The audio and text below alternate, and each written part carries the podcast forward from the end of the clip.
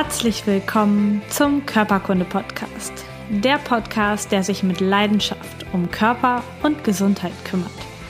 Ich bin Lisa Mesters. Schön, dass du dabei bist.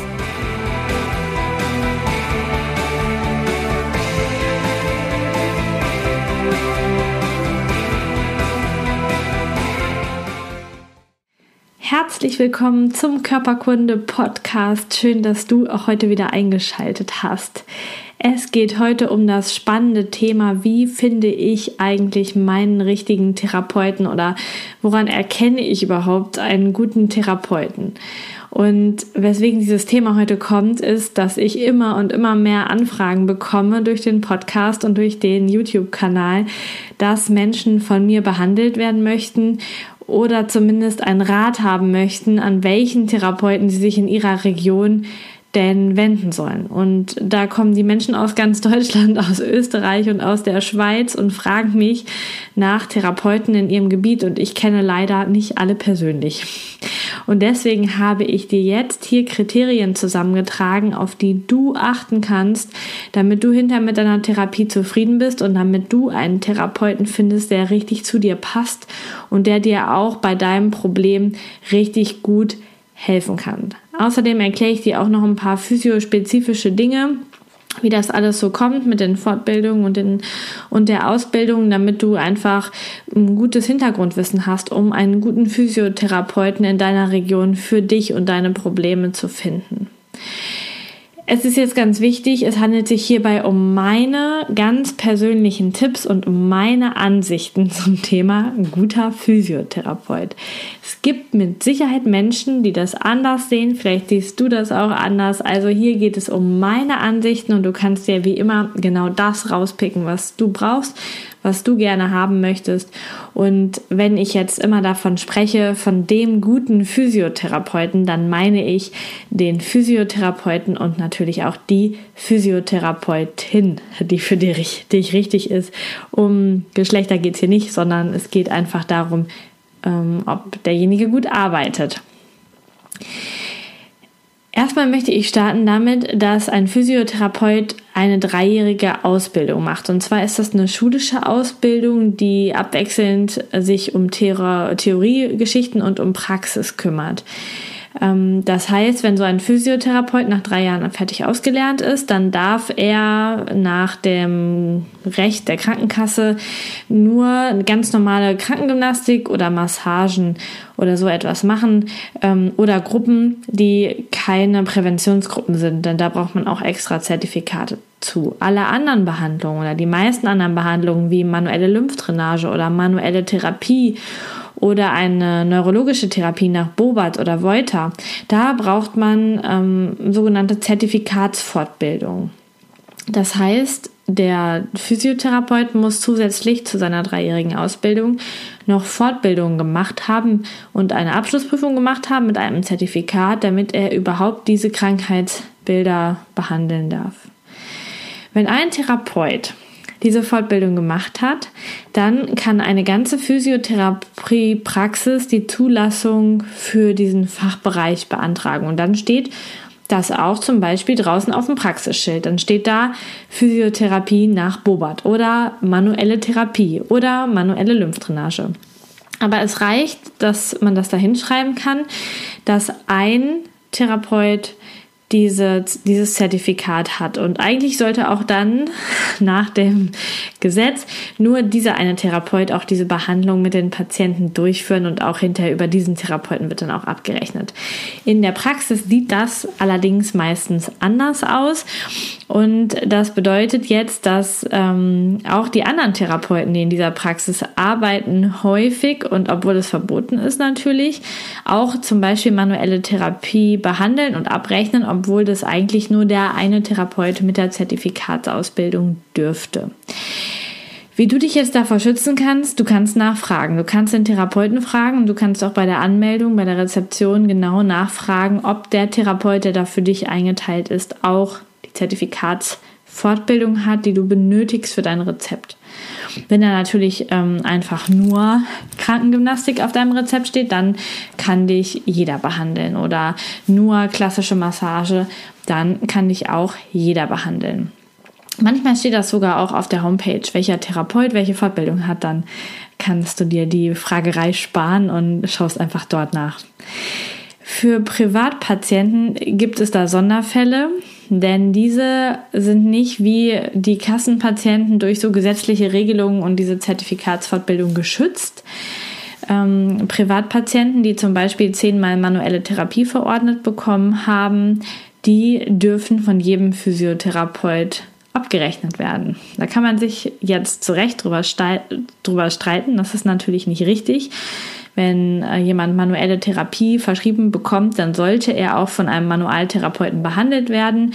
Aber es ist nicht vorgeschrieben. Das heißt, auch ich, die zum Beispiel keine Zulassung hat für ähm, Bobat, also für die neurologische Therapie, könnte im Fall eines Privatpatienten das abrechnen, das einfach machen, obwohl ich die Fortbildung nicht gemacht habe.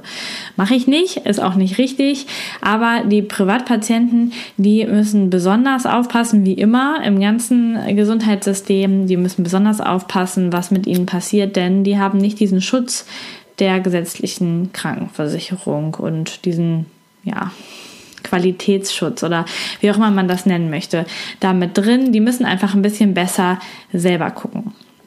Eine Besonderheit gibt es da noch bei den Osteopathen, denn der Begriff der Osteopathie ist nicht geschützt. Das heißt, auch wenn ich jetzt die Abschlussprüfung noch nicht komplett fertig habe, könnte ich überall draufschreiben, ich bin Osteopath, weil der Begriff eben nicht geschützt ist und viele Kollegen praktizieren das auch so. Die machen so ein Wochenende osteopathische Techniken Fortbildung und dann schreiben sie sich aufs Praxisschild, dass sie osteopathische Behandlungen durchführen.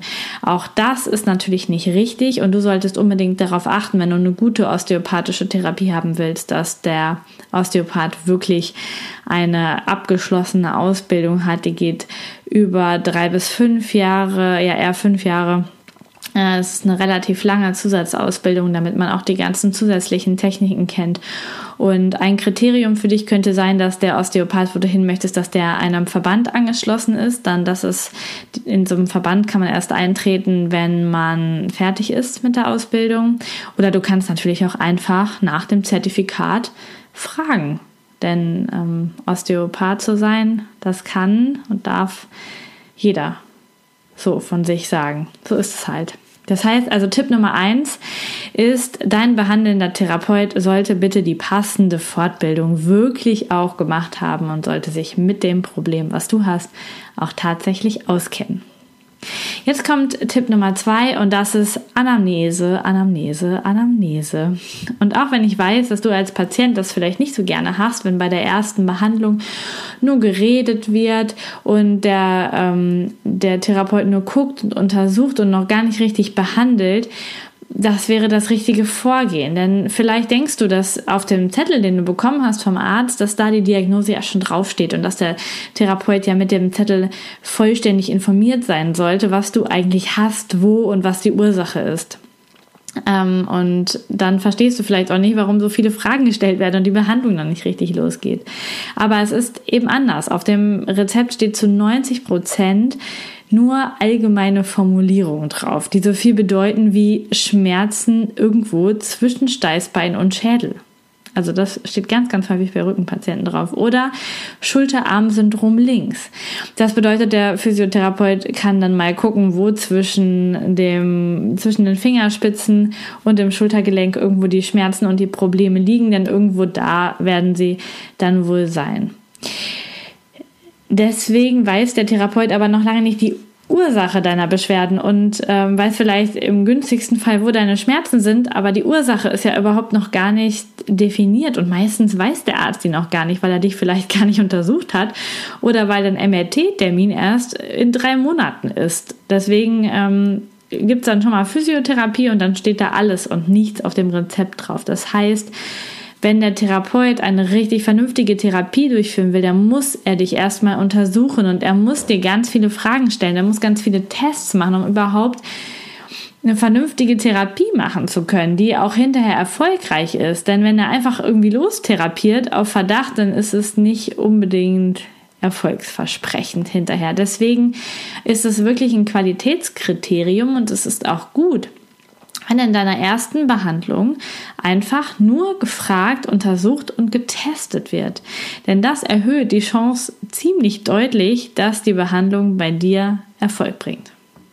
Also Tipp Nummer zwei, der Therapeut sollte eine gründliche Anamnese und Untersuchung machen, bevor er dich behandelt. Der Tipp Nummer drei ist Sympathie. Hm, da scheiden sich jetzt die Geister. Die meisten Menschen sagen, ach, der Arzt oder der Therapeut, der mich behandelt, der soll halt gut arbeiten können, aber der muss mir nicht sympathisch sein.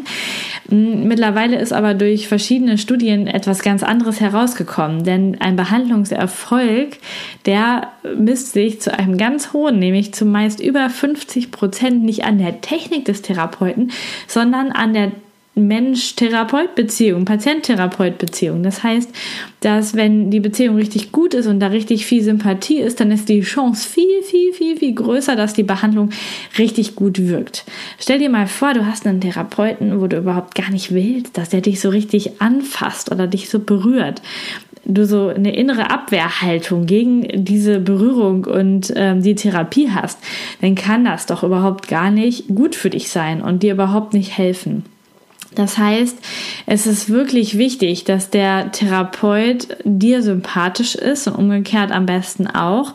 Und du darfst auch das Gefühl haben, dass du dem Therapeuten wichtig bist, also dass er sich für dich interessiert, nicht im, im, privaten Sinne so, also was du so privat alles so veranstaltest oder gar im flirtenden Sinne, sondern es ist wichtig, dass er sich für dich professionell interessiert, was deine Probleme machen, wo die herkommen und dass er dich ernst nimmt und du ihm wichtig bist in diesem professionell therapeutischen Sinne. Das heißt, mein Tipp Nummer drei ist ganz klar, Dein Therapeut sollte dir sympathisch sein. Jetzt über das professionelle Interesse komme ich auf den Punkt der Erfolgskontrolle und das ist auch mein Tipp Nummer vier. Ein guter Therapeut legt mit dir zusammen in Absprache ein Behandlungsziel fest. Zum Beispiel Schmerzfreiheit oder wieder fünf Kilometer am Stück laufen können oder den Arm wieder hinter den Kopf bewegen können. Außerdem fragt er dich immer, wie es dir geht und wie die letzte Behandlung gewirkt hat. Das heißt, er macht eine kritische Erfolgskontrolle seiner eigenen Behandlung. Er vergewissert sich, dass das, was er letztes Mal mit dir gemacht hat, auch Erfolg bringt und nicht nur ein Zeitvertreib für ihn und für dich ist. Er fragt dich, ob sich was verbessert, was verschlechtert hat, ob es gleich geblieben ist. Und ähm, passt dann auch die Methode an. Wenn sich nichts verbessert hat, macht er nicht nochmal das Gleiche, sondern passt dann die Methode an, damit das einfach besser wird, damit du auch den Erfolg hast. Das heißt, er ist wirklich interessiert, dass da ein Therapiefortschritt passiert und dass er die richtigen Techniken an der richtigen Stelle des Körpers anwendet. Und ähm, es ist besser, ihr trefft euch dann einfach nur zum Kaffee, wenn er einfach so nett und sympathisch ist. Ähm, aber wenn wenn dieses, diese Sache nicht stimmt, also er einfach nicht kritisch guckt, ob das, was er macht, wirklich hilft, dann nützt die Therapie einfach nichts, weil das ist ja das Ziel des Ganzen. Es soll dir nach sechs, zehn Mal oder 18 Mal Therapie hinterher besser gehen als vorher. Und dafür braucht der Therapeut auch die Kontrolle seiner eigenen Therapieverfahren. Ist jetzt besser geworden oder ist es nicht besser geworden? Und natürlich freut er sich auch tierisch mit dir zusammen und ich kann das richtig gut, wenn ähm, das besser wird, wenn, wenn dann der Patient, wenn es dem wieder gut geht hinterher, denn dann weißt du als Therapeut, du hast alles richtig gemacht und als Patient kannst du dir meistens auch auf die Schulter klopfen und auch sagen, yes, ich habe gut mitgearbeitet. Das ist richtig gut. Dann kommt mein fünfter und auch letzter Tipp und zwar, du hast eine ganz wichtige Rolle in der Therapie. Überleg dir mal, du gehst zweimal die Woche 20 Minuten zur Therapie oder vielleicht auch zweimal die Woche 60 Minuten, aber das war es dann meistens auch auf jeden Fall. Das heißt, da sind noch 166 andere Stunden in dieser Woche, in denen du etwas für oder gegen deine Gesundheit tun kannst. Das heißt, der Physiotherapeut arbeitet einem in einem verschwindend kleinen Zeitfenster deiner Woche an deinem Körper mit dir zusammen. Das ist, wenn du in der restlichen Zeit nicht auch etwas tust, wirklich ein Tropfen auf den heißen Stein. Es ist einfach für deinen Therapieerfolg elementar, dass du die anderen Stunden in dieser Woche auch was für das Therapieziel tust und nicht einfach ähm, ja, dein Leben weiterlebst und alles dafür tust, dass auf jeden Fall das Ziel nicht erreicht wird. Und deshalb erkennst du auch einen guten Therapeuten daran, dass er dir Verantwortung übergibt, dass er mit dir Verhaltensweisen für den Alltag abspricht, Übungen abspricht, dir Ernährungsregeln oder andere Tipps gibt und auch Aufgaben, die du erledigen sollst, außerhalb der Therapie, damit du mitarbeiten kannst und damit du Verantwortung übernehmen kannst für deinen Körper und dich nicht so zurücklehnst und sagst, ach, soll der Physio mal machen, ich warte mal ab, was da passiert. Das funktioniert halt nicht, weil das Zeitverhältnis zwischen diesen ähm, maximal einer bis zwei Stunden Therapie in der Woche und den 166 bis 168 anderen Stunden in der Woche einfach nicht stimmt. Das heißt, der Tipp Nummer 5 ist, Dein Therapeut übergibt dir Verantwortung für deine Gesundheit und du tust natürlich auch was dafür. Ich fasse dir die fünf Tipps nochmal zusammen. Also Nummer eins, der Therapeut sollte die passende Fortbildung zu deinem Problem auch wirklich gemacht haben. Tipp Nummer zwei. Der Therapeut sollte eine gründliche Anamnese und Untersuchung seiner Behandlung voranstellen. Tipp Nummer drei. Dein Therapeut sollte dir sympathisch sein. Der Tipp Nummer 4. Der Therapeut macht regelmäßig Erfolgskontrollen und legt mit dir zusammen Ziele fest. Und der Tipp Nummer 5. Dein Therapeut übergibt dir Verantwortung für Gesundheit und sorgt dafür, dass du auch in den anderen Stunden der Woche etwas für deine Gesundheit tust. Sicherlich ist es wichtig, dass du auch auf den Ausbildungsstand deines Therapeuten schaust. Denn ähm, natürlich gibt es überall schwarze Schafe, die gut oder schlecht arbeiten. Aber so ein Therapeut sollte auf jeden Fall für den Bereich spezialisiert sein, wo du jemanden suchst. Denn dann ist die Wahrscheinlichkeit einfach viel, viel größer, dass derjenige dir helfen kann. Also ich zum Beispiel habe ja den Schwerpunkt in der manuellen Therapie und in der viszeralen Osteopathie, das heißt also die inneren Organe und dieser Zusammenhang zwischen Knochen, Muskeln, Faszien und inneren Organen. Das heißt, ich wäre der vollkommen falsche Ansprechpartner, wenn es um eine richtig gute und professionelle Behandlung von Schlaganfallpatienten geht.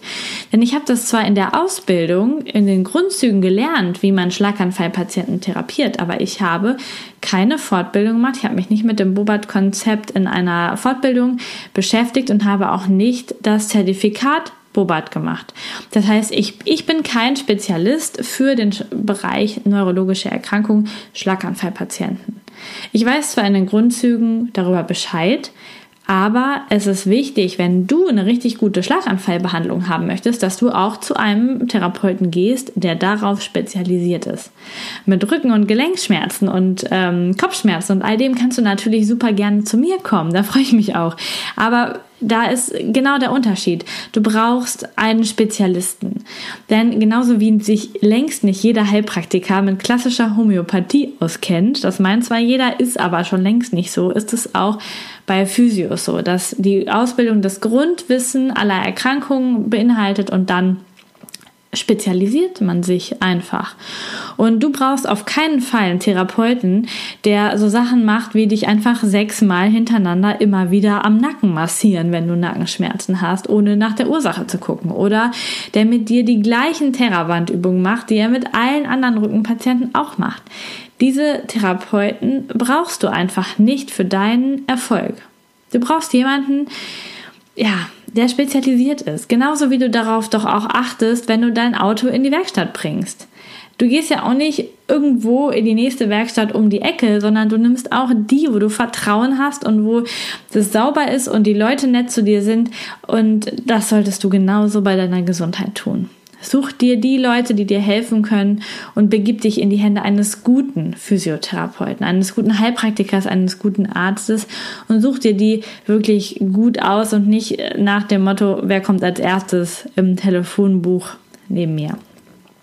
Und wenn du jetzt sagst, boah, Lisa, das hört sich alles so gut an, ich möchte unbedingt jemanden finden in meiner Region, der nach dem Prinzip arbeitet, wie du arbeitest, dann möchte ich dich bitten, nach einem Therapeuten Ausschau zu halten, der seine Fortbildung auch bei der INOMT gemacht hat. Und das ist eine unabgesprochene Werbung für das Institut für Osteopathie und manuelle Therapie, also die INOMT. Und das ist wirklich klasse, denn ich habe einen Großteil meiner Ausbildung dort gemacht und die haben richtig viel Ahnung, beschäftigen sich ganz zeitlich mit dem Körper und sind dabei total offen für neue Methoden. Ähm, man bekommt geballtes Fachwissen einfach auf diesen Fortbildungen und es geht trotzdem immer um den Patienten, um die ganz individuelle Behandlung und aber auch um den klinischen Beweis, also immer wieder diese Erfolgskontrollen, ob man wirklich auf dem richtigen Weg sind. Also für Therapeuten, die äh, querdenkend in diesem Bereich manuelle Therapie und Osteopathie unterwegs sein wollen, macht Fortbildung bei der INOMT. Und für dich, wenn du als Patient ähm, jemanden suchst, der so arbeitet und vielleicht sogar denkt wie ich, dann wäre es gut, du hältst Ausschau nach einem Therapeuten, der seine Ausbildung auch bei der INOMT gemacht hat. So, das waren meine Tipps zum Finden eines richtig guten Therapeuten. Ich wünsche dir dabei ganz, ganz viel Erfolg und einen wunderschönen guten Abend, denn ich mache jetzt Feierabend ähm, und wir hören uns beim nächsten Mal wieder. Bis dahin. Tschüss. Vielen Dank, dass du Teil meines Podcasts bist.